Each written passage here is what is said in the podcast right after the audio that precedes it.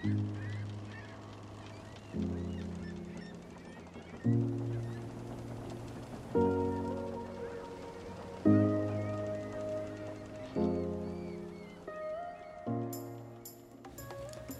各位好，欢迎来到 Info in Flux，我是 Jin，这是讯息集散地这个系列的第四集。那在这个系列，我也想要跟各位讨论一点稍微专业一点的内容。那内容通常是我在研究一个题目啊，或是跟别人聊天的时候，一些我觉得比较有趣，但是可能稍微学术的突发奇想。OK，let's get started。那最近在跟别人聊天的时候啊，我们就讨论到关于台湾的 Y Y 存底。就是根据报章媒体上呃的报道，就是台湾的挖掘村体是全世界的第四名，那感觉好像很厉害。但是我就看到这个表的时候，我就觉得蛮好奇的一件事，就是我们一些传统概念上的经济强国，他们的外汇存底其实没有想象中的多。像是美国，好了，就是全世界 GDP 最多的国家，它的外汇存底其实只有在排在全世界的第十三名。那我就觉得。蛮反直觉的这件事情，那我就会好奇说，到底什么是外汇存底？那外汇存底到底能做什么？那到底要怎么累积外存底？好，那不免俗的就是回到我们电影介绍的环节。其实我很认真的去找跟外存底相关的电影。那如果各位去 YouTube 上面打就是 Foreign Reserve，就是外存底的英文的话，会看到非常多的教学片。那我后来想一想，就是有一部我觉得跟外存底比较接近的电影，就是《分秒必争》。就是我们在前两集吧，就是只有九十五分的美债的那一集，我们有讨论到这部电影。那它的背景呢，是指南韩在亚洲金融海啸的时候，他们遇到了国家可能会破产的危机。那这其实跟他们的外存底太少有直接的关系。那当然，包括那个时候亚洲金融风暴席卷的，其实并不是只有南韩，也包括像东南亚各国，包括台湾有受影响。那那时候东南亚各国，因为他们外汇存底跟汇率制度的关系，那他们就被国际的一些呃避险基金狙击了他们的货币。那很多人就呃，所以有一句话是说，OK，亚洲金融海啸其实卷走了大概东南亚十几年的经济发展。那我们有机会就在讨论说，哎，当初那些避险基金是如何狙击东南亚的货币？其实那个时候并不是只有东南亚而已，还有包括在那之前还有英国，然后和呃香港也是呃经历过那时候他们的货币被攻击。那其实这都是跟外汇存底有直接的关系。好，那我们回到就是到底什么是外汇？因为我们要讨论外汇存底，那我们觉得我们必须先了解到底什么是外汇。那外汇其实指的就是外国的货币 （foreign currency）。呃，它外汇的英文其实就叫 foreign currency。那这边指的外国货币有包括现金、存款、支票、本票，那也包括可以兑换成货币的有价证券，包括像是外国的公债、外国的国库券，或者是外国的股票跟外国的公司债。那这些外汇是不能直接在国内进行使用的，因为你在生呃生活在中华民国，或者是呃你在台湾，你就只能使用台湾的法币，就是新台币，也应该不会有人拿着美金去搭计程车，然后付给司机大哥说：“哎，我这边只有美金，然后你算一下汇率，然后看一下大概多少钱美金这样子吧。”应该不太会有人这样做。那回到我们说，到底什么是外汇存底？那根据 IMF 的定义啊。就是说，包括我们刚刚提到的外币，然后其他以外币计价资产，像是你去美国投资的美股，或是呃美国的公司在用美金计价当单位的，还有呃特别提款权跟 IMF 的保留部位，就是所谓的普通提款权。那我们这边稍微解释一下，什么是普通提款权跟特别提款权好了，因为我觉得这两个。有时候会出现在一些财经媒体上，但是就觉得很悬。好，我们先解释什么叫做普通提款权。普通提款权是指说，IMF 他们会为他们的成员国提供一些短期的外汇拆借服务。好，这听起来真的超悬的。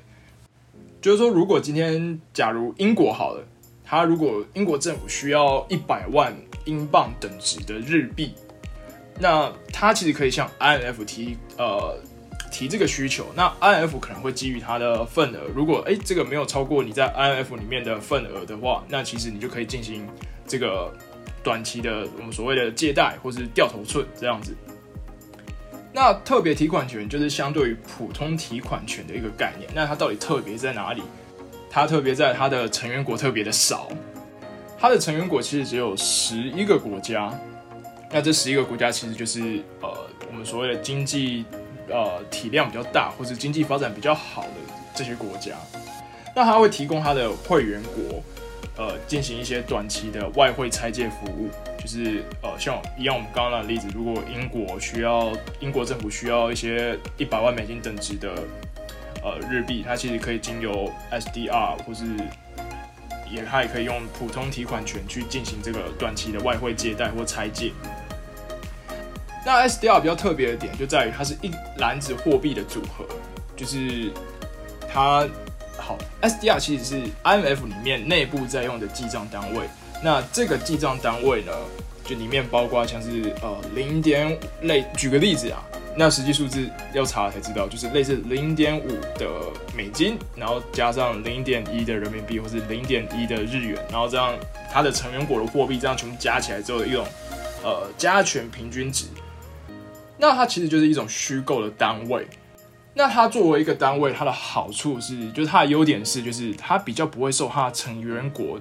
某一国它的呃货币的贬值或升值影响，因为像是假设今天美国升值了它的美元两倍好了，但我觉得美国没有这个能力啊。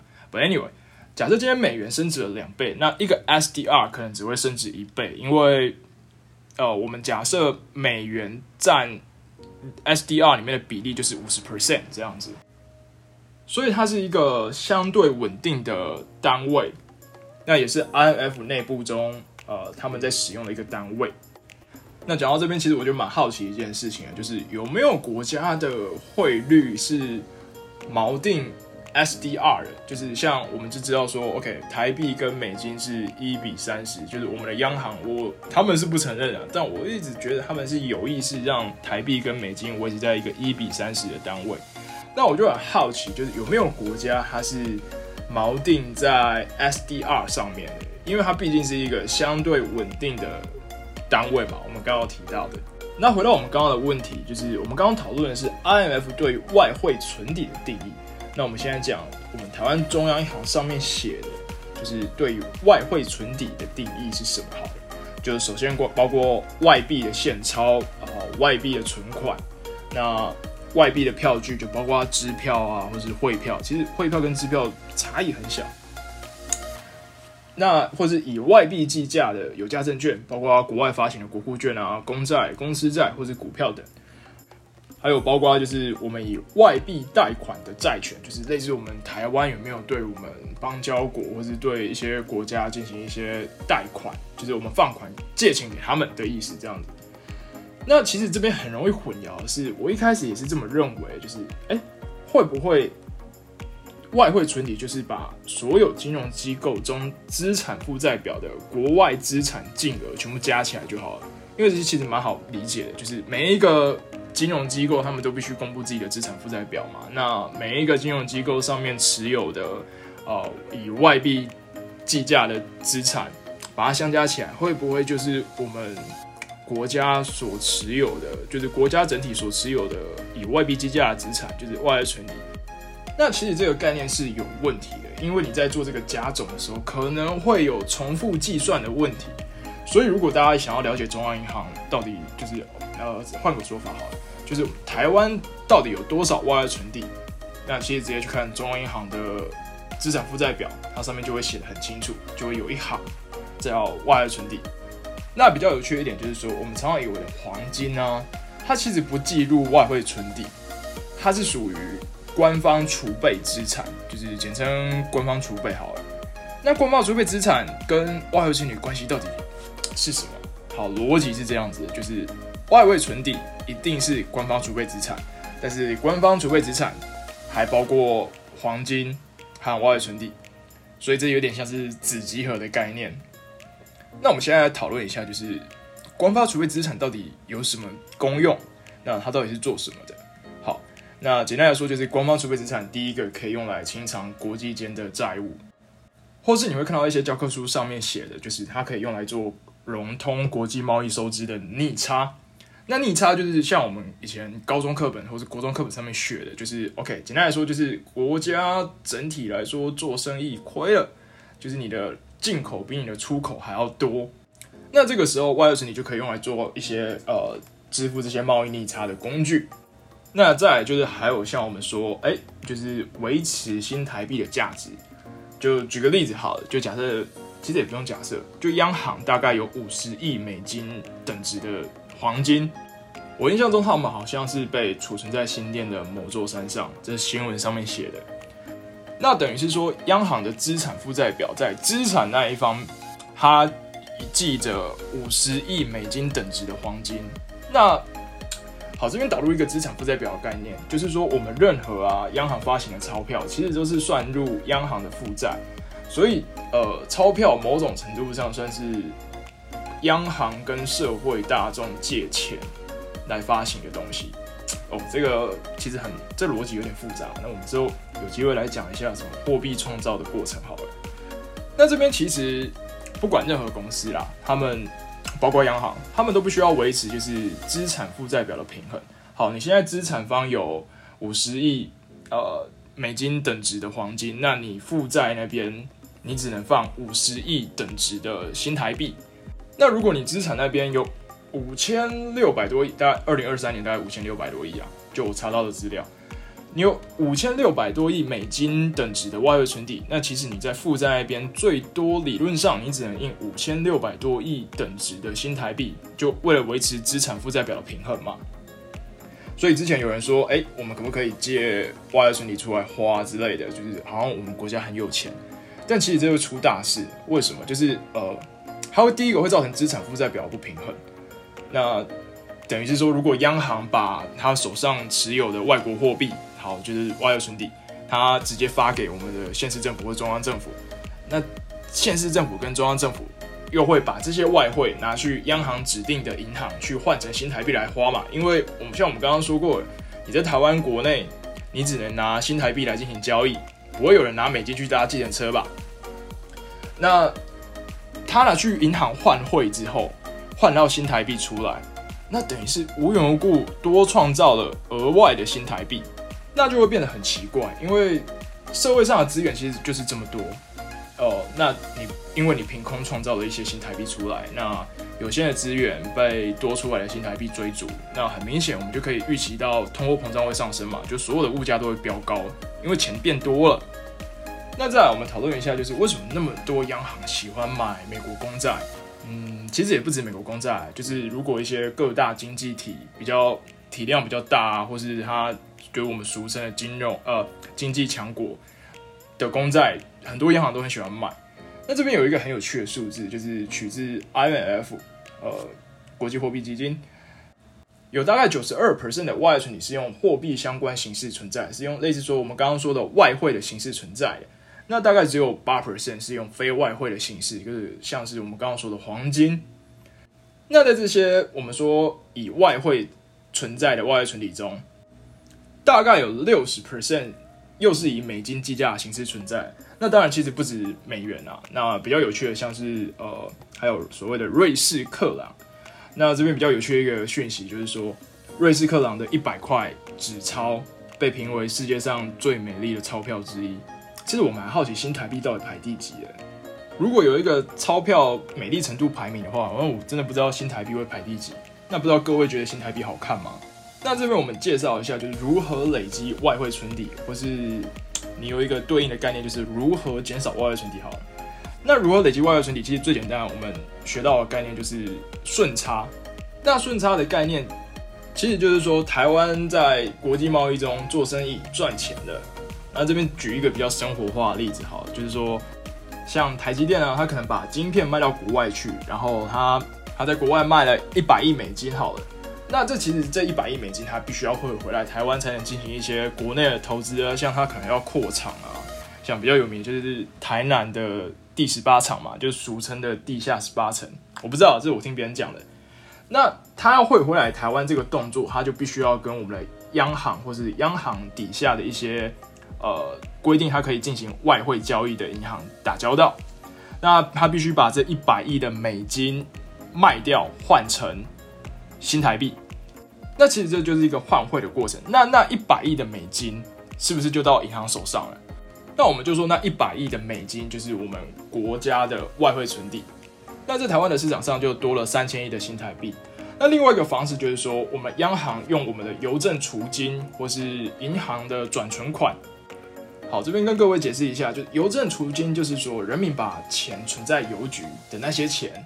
那银行转储款就是说，OK，人民把钱存在银行，那银行因为他手上有太多钱了，那对银行其实来说是一个负担。如果他没有很多把钱借出去的机会的话，那他们会选择把钱存在央行那边。那央行可能会提供他们一些很低很低的利率。当然，就是你跟央行打交道，把钱存在央行那边是几乎没什么风险的啦。那央行会使用这两笔款项去购买外汇，那等于是去市场上。把新台币换成呃对应的外汇，呃像美金、欧元之类的。那这个过程呢，就是央行自己在累积外汇存底的一个过程。那其实汇率啊，最简单的意思就是呃外汇的价格。那再白话一点，就是外国货币的价格。好，各位可以去思考一下，如果市场上突然有一个人出来扫货。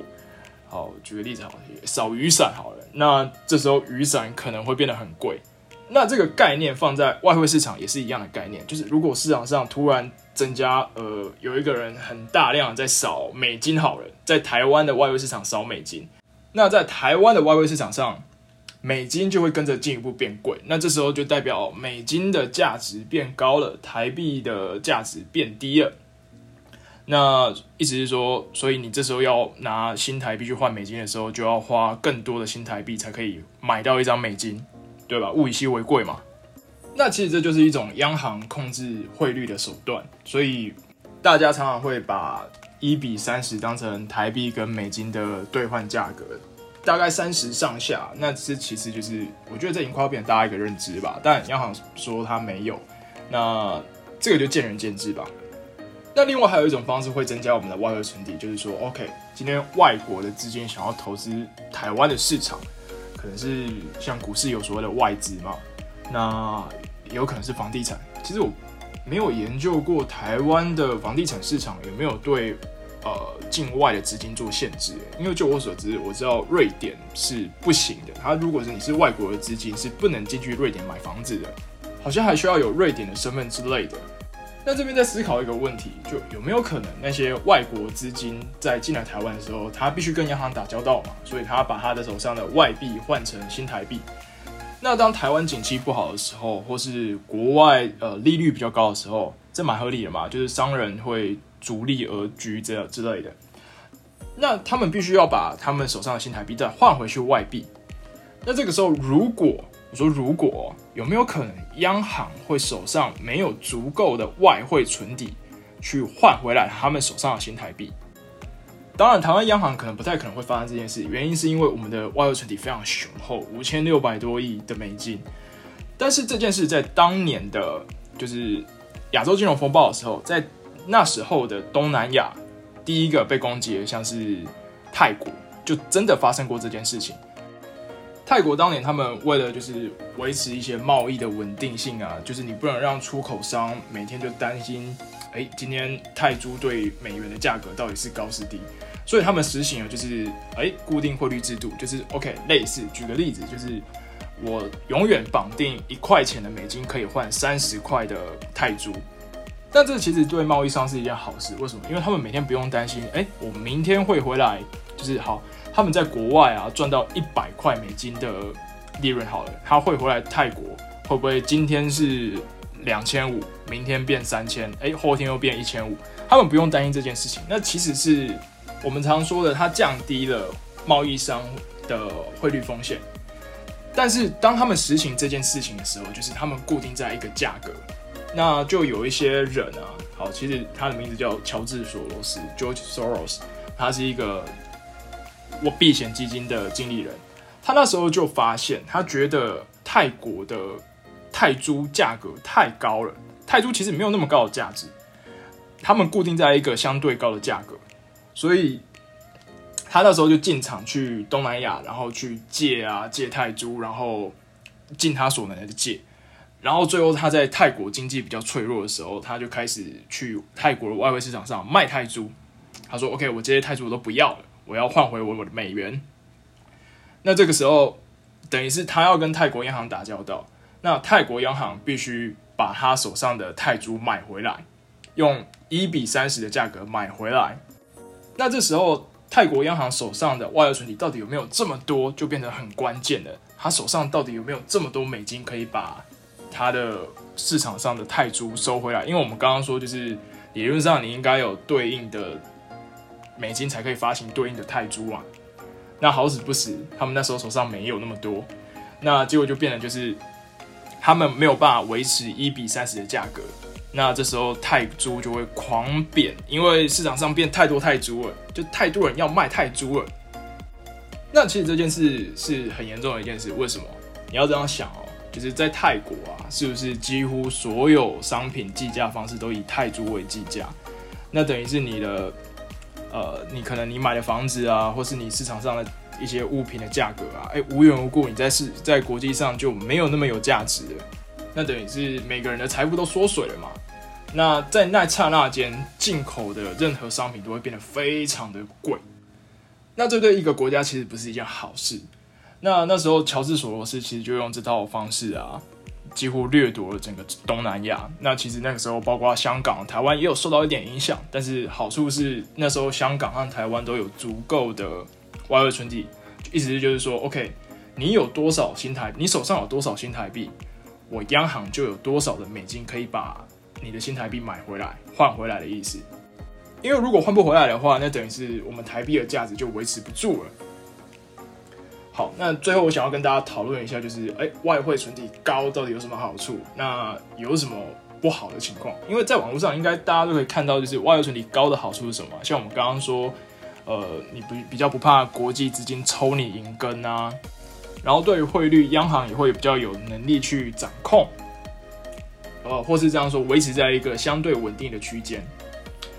那我这边想要讨论的是，外汇存底高有什么影响？台湾呢，长期因为我们是一个外贸国家，就是在教科书上叫做 small open economy 小型开放经济体。那我们是靠做生意起家的，因为台湾也没有什么天然资源嘛，应该不会有人在台湾挖到石油说自己暴富了吧？好，那所以我们国家长期希望把汇率压在一个相对低的价格，因为我们会这样会有出口会有竞争优势。好，这为什么会有这个逻辑存在呢？跟各位解释一下。好，假设今天呃一样台积电好了，它在国外卖了一百块美元的晶片。那假设是一比三十的情况下，那等于是它一百块会回来台湾变成三千块的台币嘛？那如果今天汇率变成一比三十三，就是一块钱美金对应三十三块台币，那意思是说，哎，这时候台币的价值比刚刚的三十跌了十 percent。那台积电从国外卖晶片赚到了一百块，是不是汇回来台湾就变成三千三百块了？无缘无故多了三百块，但是那一块晶片的制造成本是一样的，那所以意思是说，你动动小手就可以创造出多三百块台币的 GDP。我相信应该蛮多人都喜欢做这件事的。好，那这就是为什么我们要维持低汇率的呃出口竞争优势，这是我们为什么要维持低汇率的原因。但是外汇存底高有什么风险呢？首先，大家要思考一件事。我们外汇存底，我相信有很大一部分，全世界的平均值是六成啊，但是我看到一些新闻上面有写说八成，那这就等于说，这些外汇存底的价值很大一部分会取决于美国的货币政策。就是 OK，假设今天美国决定印钱了，那市场上的美金就会突然变得很多啊，他们真的这么干过了？但是市场上的美金变多了，物品变多了，那就是没有价值了嘛？我们刚刚就说物以稀为贵嘛。那意思是说，我们的外汇存底的价值就没有这么高了。那这时候就会有一个很大的影响。那你的货币政策会受到其他国家影响。那也有人讨论说，像在一本书叫《致富的特权》，它里面是在讨论央行的一些政策啊、监控啊。那它里面有提到一个，就是 OK，你长期维持低汇率啊，对，是帮我们一些产业赚到了所谓的出口的价格优势。但是你等于是鼓励他们维持现状就好，那对他们来说是一个长期毒药。为什么？因为他们就不会有想要改变的契机，或者是改变的动力，那就会造成产业发展停滞。他永远都是在找下一个更便宜的解决方法之类的。那因为台币长期是处于低汇率的情况下，就是哈，他把台币贬值了，那我们的。贸易商去做进口的时候，他就必须付出比较高的成本。那等于是我们的内需产业啊，在继续进口它的原物料的时候，它就会比较贵。那他们就会比较弱势。那如果内需产业赚不太到钱，那等于是内需产业创造的影响的好了，劳动市场就会跟着比较弱，所以台湾可能会变成一个比较低薪资的情况下。那这本书啊。它有讨论到一些关于央行外汇政策啊，或是货币政策的一些评论，然后也有讨论说一些嗯关于央行外部监理的问题。那就大家有兴趣的话可以去看一下。那当然就是后面央行也有发布相对应的澄清稿，我觉得那澄清稿真的写的超棒的，里面有提到很多我觉得很容易混淆的名词，像是官方储备、呃国际储备，甚至外币流动性这种 foreign currency liquidity。哇，我觉得它里面真的写了非常多。当初我会把他们跟外汇存底搞混的一些名词，因为里面就很多什么 foreign currency 啊，什么什么 reserve 啊。那因为我也参考了一些呃货币银行学或是国际金融的教科书，但是我觉得都没有那一份澄清稿写的简单又直白。那如果有人有兴趣啊，我是非常推荐去看看那个澄清稿的。那也许澄清稿看完，你可以再去看《致富的特权》，你会非特别有感觉。那如果你真的真的对外汇相关的非常有兴趣的话，你也可以去看就是 IMF 发布的一些相关的资料。我觉得都比嗯所谓的国际金融教科书或是货币银行学的教科书还要，我自己是觉得更实用一点啊。好，那这集内容就差不多跟各位讨论到这边啦。我们今天就讨论到底什么是外汇存底。明明只是一个聊天，然后我真的去查的时候，我发现说，我靠，这水真的超深。